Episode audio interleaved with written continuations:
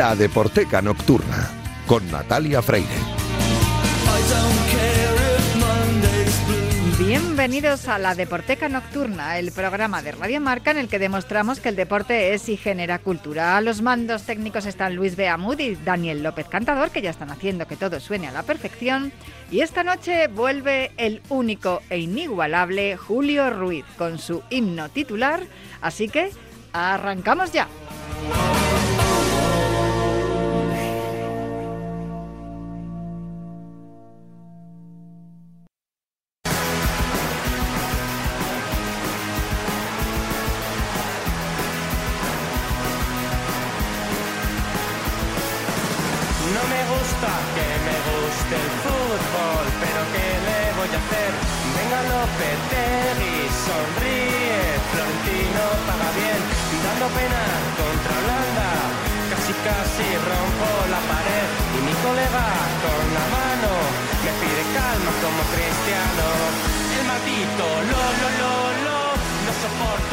No soporto las canciones del Mundial y las del último Mundial, oye, eh, tampoco han sido para tanto, pero lo que sí que soporto es eh, eh, escuchar esta canción cada vez que tengo por aquí en el- los estudios de Radio Marca a Julio Ruiz. Julio Ruiz, bienvenido otra vez, bien hallado. Madre Oh. mía, ¿cuántas semanas? Hola, ¿qué tal? ¿Cu- cu- cuánto, pero cuánto tiempo ha pasado? Tanto que Carolina Durante van engordando su fama y llenando salas. De- Que Lopetegui ahora ya está en tierras inglesas. Sí, sí. Que Cristiano pedirá calma con la mano, pero Está en otras- Arabia.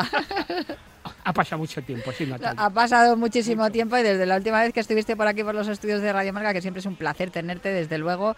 Y hoy, fíjate, estábamos hablando de que Lopetegui está en tierras inglesas y vamos a hablar de tierras inglesas e, e irlandesas, ¿no?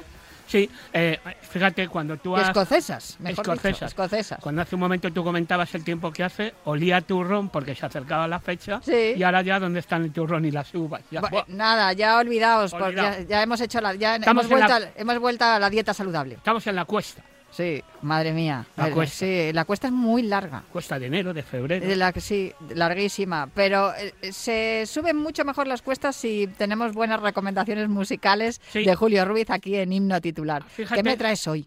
Pues fíjate, esto lo tenía apuntado en, en estos deberes que yo hago. Digo, "Eh, esto para cuando hable con, con Natalia. Y se fue quedando, quedando, quedando. Y el otro día, pues me encuentro con, eh, con una información que tiene que ver con un casi tocayo de nombre apellido. Digo, ya está.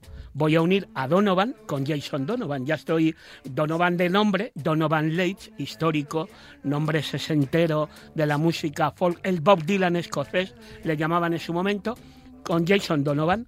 Jason Donovan, que no sé, tú por edad, ¿te comprabas el Super Pop o no? Eh, sí, sí. bueno, en realidad lo compraba mi hermana. Yo le Ah, echaba un vistazo. Tu hermana pequeña, que Mi hermana lo- mayor. Ah, No, no, mi hermana mayor. Yo, pero sí, no, pero eh, sí. A comprarlo no llegué a comprarlo porque era más pequeña, pero sí que lo leía. Ah, bueno, pues vamos por partes. Donovan.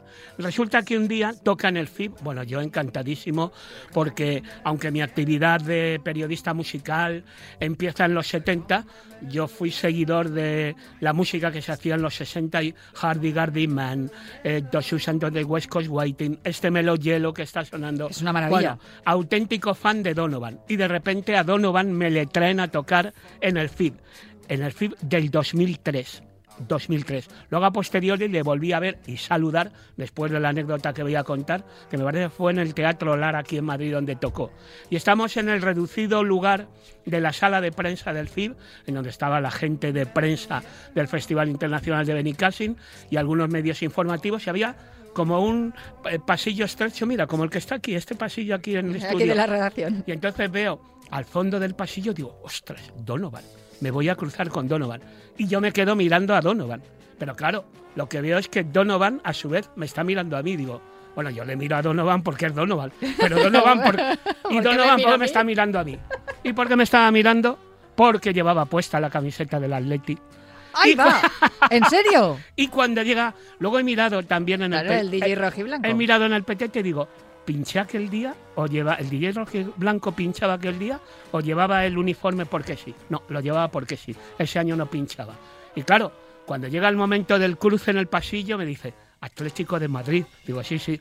Y claro, ¿por qué? Donovan fan del Celtic Glasgow y se acordaba de aquella famosa semifinal que fue poco menos que la guerra en el 74. En un año, además, en el que llegó el Atlético de Madrid A la primera aquel- final a de la- final de la llamada Copa de de Europa. Europa. Sí, y ese, ese, ese partido, además, que, que se llamó como la batalla, ¿no? De, de Glasgow. Pues sí. Porque fue barro, expulsiones, pasó de todo allí. Llevaba el Atlético de Madrid una camiseta, no era la de rayas aquel día, era una camiseta muy bonita, ¿no? Sí. Si no recuerdo mal, de, de un solo color. Y Donovan conocía el Atlético de Madrid por aquel partido. Efectivamente, efectivamente. Entonces, bueno, estuvimos hablando brevemente de fútbol, lógicamente, y luego cuando vino a tocar eh, poco después, yo creo que pasó, no sé, un año, año y pico, pues eh, fui al camerino a saludarle, pero es curioso que aquel primer encuentro entre un músico y un periodista musical tuviera como nexo el fútbol porque iba con el uniforme del Atlético.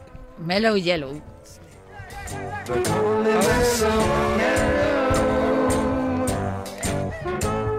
El Celtic de Glasgow y el Atlético de Madrid, eh, un periodista y un eh, músico unidos por el fútbol y qué, nexo de unión hay con Jason Donovan, y este Said Witsekis. Bueno, por cierto, eh, aprovecho para decir, ese concierto del FIB, precioso, su hija Estrella tocando en los coros y le acompañaron músicos, algún que otro músico español que se aprendió las canciones de Donovan. Y desde luego Donovan, si hay algún eh, oyente ahora mismo de la Deporteca lo suficientemente joven como para no conocer a este artista, que rebusque, porque fácil hay una decena de canciones que le van a llegar muy dentro. Desde bueno, luego. pues el nexo, pues eso, que uno es Donovan Leitch y el otro es Jason Donovan. ¿Y por qué?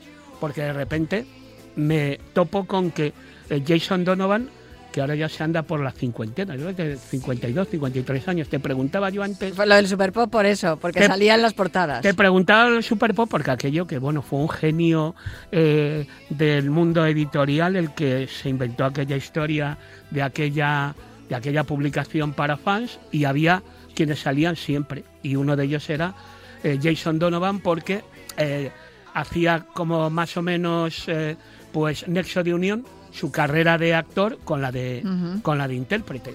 Y bueno recuerdo a mi amiga Wendy James Television Bam les unían ahí que si eran novietes yo Ah, ¿sí? y luego también con Kylie Minogue pero con Kylie Minogue sí que la verdad es que hicieron algún algún dueto en algún momento. Bueno pues resulta que eh, Jason Donovan, que por ubicación geográfica y raíz australiano, el fútbol le tenía que pillar muy lejos, resulta que su novia, su chica, una seguidora, de, pero de primera línea, de estar en el grupo de animación de los Newcastle. Sí, sí, del Newcastle. Y entonces, que, que debe estar ahora, deben estar contentos porque va muy bien el Newcastle, el- en la Premier. Tú, tú sigues mucho la Premier, ¿no? A ti te gusta la liga inglesa. Sí, yo la verdad es que cuando estoy eh, viendo eh, la tele utilizando ese medio que tú ahora lo tienes difícil para, Sí. para poder verlo, si el partido de la Liga Española es así como un poco... pff, pues Te vas a la Premier. Sí, veo, yo, veo al Aston Villa, veo al Liverpool, al Arsenal, al, al City, al United, sí, sí, claro. Entonces, bueno, pues su novia, su chica, fan del Newcastle, y él cuenta, eh, un día contaba que, que uno de sus momentos eh, brutales de, de disfrutar fue un 3-1 al Southampton en St. James Park. Y bueno, ahí claro, yo no sé si se pondría ahí con la multitud, con su novia a animar al, al equipo, pero vamos que hemos ganado a alguien para la causa futbolera. Un cincuentón ya, este era producto de fans cuando era un veinteañero, no vamos a descubrir la edad que tenemos ni tú ni yo, pero han pasado muchos años. Yo ya lo he dicho, 25 si lo lees en un espejo. es al revés. Oye, pues una maravilla el fútbol y la música aquí unidos en, en esta sección himno titular con Julio Ruiz en la Deporteca.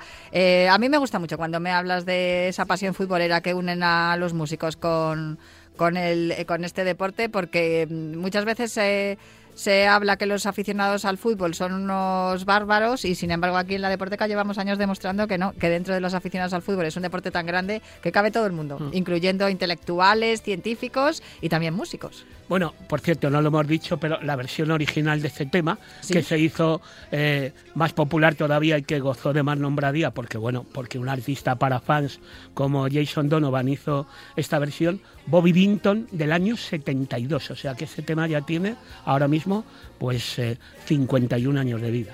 esta versión de Jason Donovan de la canción original de Bobby Binton para cerrar esta sección. Muchísimas gracias. Hasta eh, la semana que viene.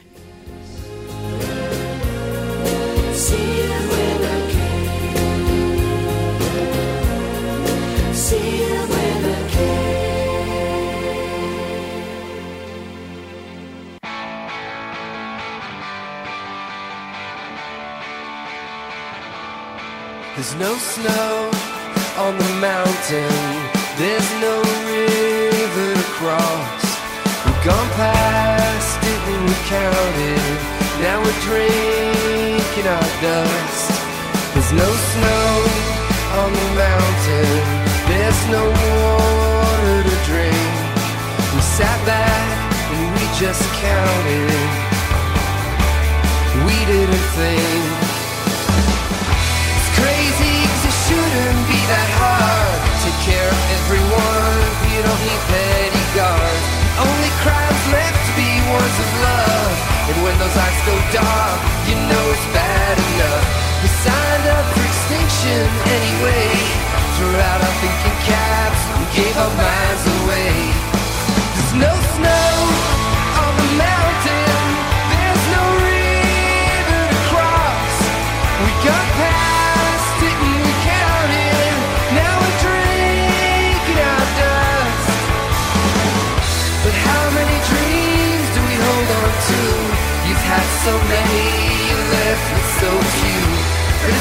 Que, me da pena interrumpir a los Nada Surf y este No Snow on the Mountain, que me parece un himno para, para todos aquellos a los que mm, les guste la nieve.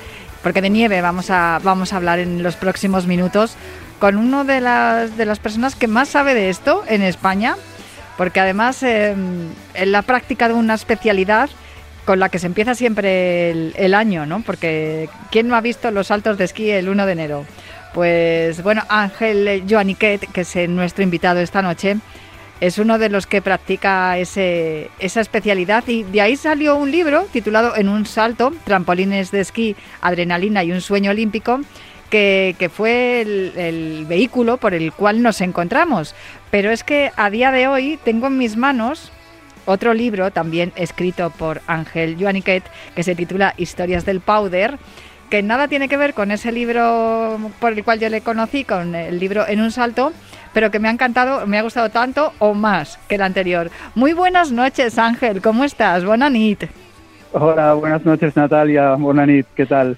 Pues muy bien, la verdad que muy contenta de charlar contigo porque creo que vale la pena además eh, destacar que este libro que tú has escrito es un libro, mm, por decirlo de algún modo, de ficción que se aleja un poco del primero, ¿no? De, en un salto que era más, más bien un libro de, por decirlo de algún modo, de, de memorias, ¿no? Sí, correcto. eh, El primer libro fue un libro de vivencias personales eh, eh, alrededor de lo que era el salto de esquí, porque hay muchas cosas que no tenían nada que ver con saltos, pero sí que me ocurrieron por culpa de los saltos. Y, y este es un libro totalmente diferente. Es, un- libro de anécdotas de esquí, pero mm, no es, eh, bueno, no es de, no es de vivencias. en- eh, eh, bueno, o sí, eh, verás, te explico un poco. Eh, de las historias que has podido leer, me encanta que hayas dicho que te ha gustado tanto y casi más que el de Saltos, de verdad, porque le tengo mucho cariño a este libro. Es, son historias que pueden ser reales, de la A a la Z, medio inventadas, medio reales, y algunas que son totalmente inventadas, pero nunca digo cuál es cuál. Nos, nos dejas con esa incógnita. Oye, Ángel, son sí. 44 mm, pequeños cuentos, yo los definiría yo, aunque hay interrelación entre ellos. Pero vamos, que tú puedes abrir el libro por mitad de... pues, Puedes coger el libro y abrirlo por la mitad, de leértelo y no pasa nada. Si te, si te lees, por ejemplo, un rescate inesperado, no pasa nada si no te has leído la parte anterior. Pero si lo lees de principio a fin, sí que vas encontrando interconexiones. Esto tiene que ver un poco con, con lo que es la afición al, al esquí, por tu parte, que, que te han pasado muchas cosas y luego has llegado a relacionarlas de una manera o de otra. Eh, mm, a ver, eh, qué difícil. Sí, y no, sí, no, eh, sí, y no. Eh, a ver, mm, muchas, mu- muchas de las historias que hay pueden ser, pueden ser reales, eh, pero no tienen por qué haberme pasado a mí, le pueden haber pasado a otra persona. Y entonces, eh, en estas historias, cuando iba escribiendo, pues en una, por ejemplo, puse a Julia, era una chica y me interesaba que la historia pues fuera relatada desde el punto de vista de la chica. Bueno, Y Julia aparece desde el primero hasta el último relato, o sea, Bueno, el- que- que- salpicas con Julia todo el libro. Sí, porque Julia es como un amorcito. y Sí. entonces, eh, y, y entonces, pero, pero no quiere decir que le pasara a una chica lo que, lo que le ha pasado a Julia, o puede ser que no pasara, o en alguna eh, sí ha pasado de la A a la Z y en otra no, de Julia. Pero, por ejemplo, Julia, pues me sale como personaje. ¿Por qué? Porque veo que tiene continuidad, continuidad a la historia y, y Julia se le puede desarrollar mucho más de, de- una sola, de una sola anécdota. Eh, me pasa lo mismo con, con otro chico, con Alex, y me pasa un poco también lo mismo con Borja Mari. Son personajes que, que surgen porque, porque, tienen, porque tienen una posible continu- conti- continuidad y, y, bueno, y les estoy dando pues esta cancha o esta continuidad. Bueno, Borja Mari, que yo según lo- la primera vez que lo leí dije, va, esto es el San Benito que tienen los esquiadores, porque Borja Mari es un nombre muy vinculado a, a la- a las clases altas ¿no? de la sociedad, los llamados niños Sí, pijos. sí, Es sí. un nombre que siempre que se habla de algún niño pijo se le pone Borja Mari, no sé cuál es eh, la razón, pero vamos, eh, me la puedo imaginar. Sin embargo, yo cuando lo... cuando lo leí dije, ah, bueno, esto adquiere otro, adquiere otro talante, vaya. Eh, no sé si lo hacías también con esa inten- intención, como para hacer un poco de, mm, bueno, de, ¿cómo se dice? Mm, De a- autoburla de, de esa sensación que tienen los que, los que no esquían, ¿no? Eh, Con respecto a los esquiadores, o lo hiciste a propósito porque, porque sí querías que se viera así. Eh, nunca, nunca eh, pretendo burlar- burlarme de nadie porque yo creo que el sector de Bor- Borja Mari es, un- eh, es un tipo de, gente que esquía y que es muy necesario, entre otras cosas porque tienen sus anécdotas y tienen su propia vida y le dan vida también al esquí. Eh, esto por un lado, no todos van a ser frikis del freeride o lo que sea, o sea, los Borja Mari tienen que existir. Ahora, sí que es cierto que Borja Mari sale como una pequeña, una pequeña anécdota de una historia que no logré acabar eh, eh, está en el libro también. No logré acabar esa historia y entonces la dejé un poco a la, digamos, a, a la imaginación del lector. Pero ¿qué pasó? Que eh, eh, hablando con, con- con una serie de redactores, pues empezamos a hablar del tema de, de los Borjamari reales y entonces dije, bueno, pues ha- hagamos un blog que sea Borjamari en la cuota mil- 1900. Y, y, oh, no, no podemos hacer esto, se nos van a tirar encima, no sé qué, tal y cual. Y digo, bueno, yo me la juego y lo hago y no hay ningún problema. Y entonces, eh, pues de ahí salieron las dos siguientes historias de, de Borja Mari. Una que la verdad es que me gustó y pensé, pero esto se puede, esto se puede tirar adelante como sea. Y entonces es cuando sale Borja Mari en Verbier. Verbier es el sumum de, de- de la pijería del esquí. Eh, Yo he estado cuatro veces, me encanta. Y, y- y, bueno, eh, eh, salió lo que salió de Borja Mari. De hecho, esa historia más larga pero creo que lo bonito que tiene esta historia es que he logrado meterme un poco en el pensamiento de todos sus, de todos sus, sus caracteres. Sin duda. No nos vas a decir cuáles son las de verdad y cuáles son las inventadas, pero estoy convencida que como a todos los escritores te ha ocurrido algo que, nos suelen contar cuando hablamos con los autores, y es que aunque luego la historia, digamos que vuela sola y, y se, y se, va, se va alejando de la, realidad, pero la base suele tener, la base de la historia suele tener un punto de realidad. Mm, aparece en tu, en tu libro eh, alguna referencia a los Penguin Freeride Sky Legends, ya que has hablado de la diferencia entre los Borja Maris y la gente que hace freeride. N- mm, ¿Puedes explicársela a los oyentes? Porque, a ver, yo estoy segura de que todos los oyentes que, mm, que les guste el esquí van a ir enseguida a buscar tu libro. Pero ¿cómo, ¿cómo se lo explicamos a los que no les gusta el esquí y que podría llegar a gustarles? Um, bueno, a ver, eh, sí, que, eh, sí que es verdad que como hay miles, ciento, hay cientos de miles de esquiadores en el mundo, yo estoy seguro que mis historias eh, o mis cuentos, e incluso los inventados, les ha pasado a alguien, pero yo no, ni lo conozco ni lo sé. Entonces esto, por un lado, podría ser, es, es fácil. Sí que es verdad que aquel esquiador que, que lea el libro y que lea las historias puede sentirse identificado en alguna o muchas de ellas, porque le puede pasar algo, le puede haber pasado algo semejante, puede haber visto algo parecido, se lo pueden haber explicado, etcétera, etcétera.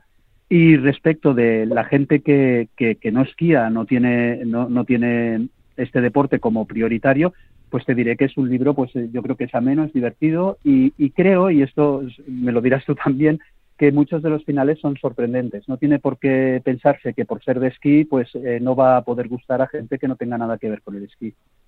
Yo me he visto identificada en algunos, y eso que yo hago snowboard, ¿eh? que he estado buscando, digo, a ver en qué momento leo que se mete con alguien del snowboard. No, Pero no, no- Lo he logrado, no lo he logrado, no, no. No, no, no, no lo he encontrado, pero yo, claro, ya sabes que los del snowboard, lo- los surferos le llamamos a, a la gente que esquía palilleros. Ahora, Sí, ya sé. te digo yo que un palillo siempre me viene muy bien cuando te caes, cuando haciendo freeride te caes, te caes por una grieta, que de grietas hab- hablas aquí, por cierto, también en el libro. Pero eso, Sí. que el palillo siempre nos viene bien. Pero es verdad que no, no, no he encontrado ninguna referencia así que, que, que sea además que, que, pues, que haya ahí una rivalidad, ¿no? Eh, eso por un lado. Y por otro lado, lo que te estaba diciendo, que me he sentido muy identificada a pesar de que yo no esquío, ¿no? Sí que, sí que he esquiado, pero no, ya dejé de hacerlo, me cambié a la tabla. Pero, pero eh, me he encontrado muy identificada en, en- en muchas de las historias. Pero posiblemente eh, la de la niebla es una de las que más me ha gustado. Ajá. Ah, muy bien. Muy Por- bien. ¿Por, ¿Por el final o por.? no lo sé. No, en general, eh, porque, Eh, eh, a ver, como todas, todas las historias tienen un, un principio y un final, que lo que, como decíamos al principio, luego se pueden ir inter- interrelacionando y vas sacando conclusiones, que también yo creo que le dejas esa libertad al lector, ¿no?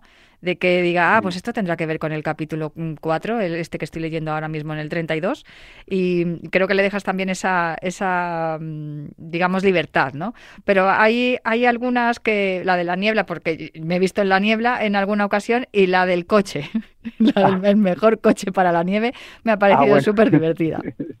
Pues eh, sí, la ver- eh, eh, a ver, la verdad es que sí, porque si tú te lees la historia, precisamente la de la niebla eh, es, eh, se titula Cuando no ves nada, Hmm. y, y esto eh, nos ha pasado a todos. Y da igual lo que lleves en los pies, te puede haber pasado con Sí. surf, con esquís de telemark, con raquetas o con esquís o simplemente caminando por la nieve. Y es una cosa que, que, que puede, que puede pasar. Es la sí, sensación de la nada sí, absoluta. la, la niebla es durísima, o sea, eh, yo sí que te diré que lo que le pasa a uno de los chavales, que es vomitar, pues yo lo, lo he tenido también, yo he vomitado en niebla. Es muy, muy bestia. Eh, y, y bueno, eh, eh, sí, por eso te digo que todas las historias, aunque no seas incluso, por ejemplo, la de la de la del viaje de Madrid para esquiar al día siguiente, Ah, sí. eh, pues eh, eh, esta te puede pasar, pero no hace falta que sea yendo a esquiar, puede ser yendo a la playa también. O sea, es que mm, eh, son cosas que te pueden pasar en la vida real y por eso te digo que con tantos miles de esquiadores estoy seguro que, que, eh, todas las historias tienen, tienen alguien que ha pasado por ahí, seguro. Pero eh, déjame que me detenga en la de el mejor coche para la nieve. Ah, Porque vale. aquí no pude evitar reírme, porque no sé, es de demonio público, pero bueno, lo voy a decir otra vez, soy del Atleti. Y el año de la Filomena, no sé si recuerdas a- los futbolistas del Atlético de Madrid subidos en un Seat Panda para poder llegar al entrenamiento por encima de la nieve. O sea, mm, muchas veces...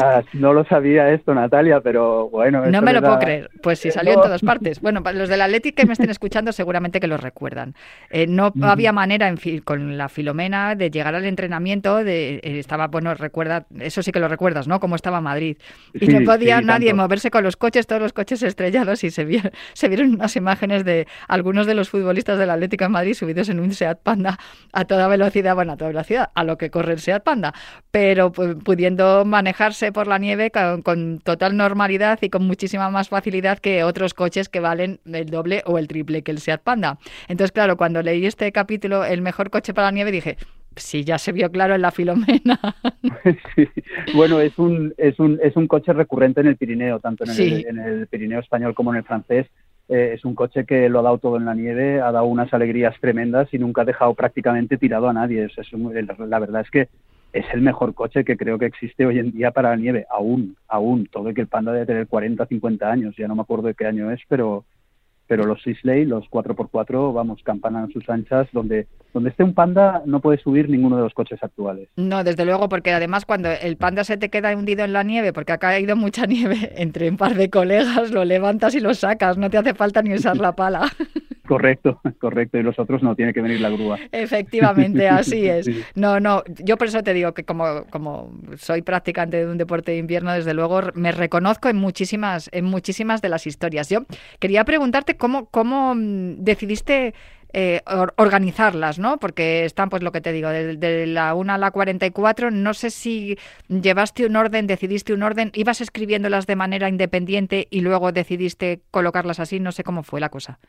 Sí, se escribían de manera independiente, iban saliendo, evidentemente las que tenían protagonista pues eh, tenían su continuidad, pero eh, mm, el orden es precisamente es lo que más me costó, ordenarlas, porque lo que quería dar era un carácter al libro de, que el lector cuando empieza en ella pues eh, eh, va leyendo y como son muy cortas, sobre todo son muy cortas, pues eh, mm, que vaya cada vez pues intentando meterse más dentro del libro, meterse más dentro de las historias, que le vayan gustando y intento que fuera, según mi criterio, porque claro, es una cosa absolutamente subjetiva, yo ponía las historias que no es que las del principio sean peores o mejores, sino lo que quería es que el lector fuera siempre subiendo, subiendo, subiendo, que no tuviera bajones eh, a lo largo del libro.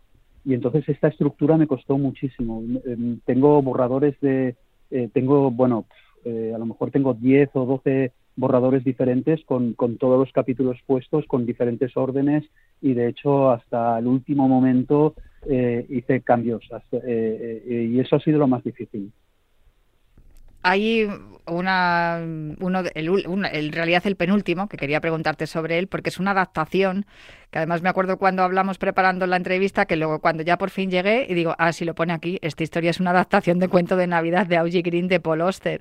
Em, eh, esta, esta, esta historia también la tenías en la cabeza porque ese cuento de Navidad te gusta mucho y decidiste adaptarlo, que evidentemente yo estoy intentando no contar nada para que la gente que quiera pueda ir a una librería, pueda ir a Amazon y pueda o pueda ir a la página de Penguin Free Rights Sky Legends y encontrar el libro. Pero esta adaptación de cuento de Navidad de Awi Green de Paul Auster, em, me imagino que la tenías en la cabeza. No sé si ese es el punto de partida para el resto de relatos o, o esta la decides incluir en el último momento. No, estaba escrita, estaba, estaba escrita de, de, antemano, lo que pasa es que estaba escrita de una forma y, y entonces eh, no, mm, a mí me gustaba, me gustaba mucho cómo estaba escrita.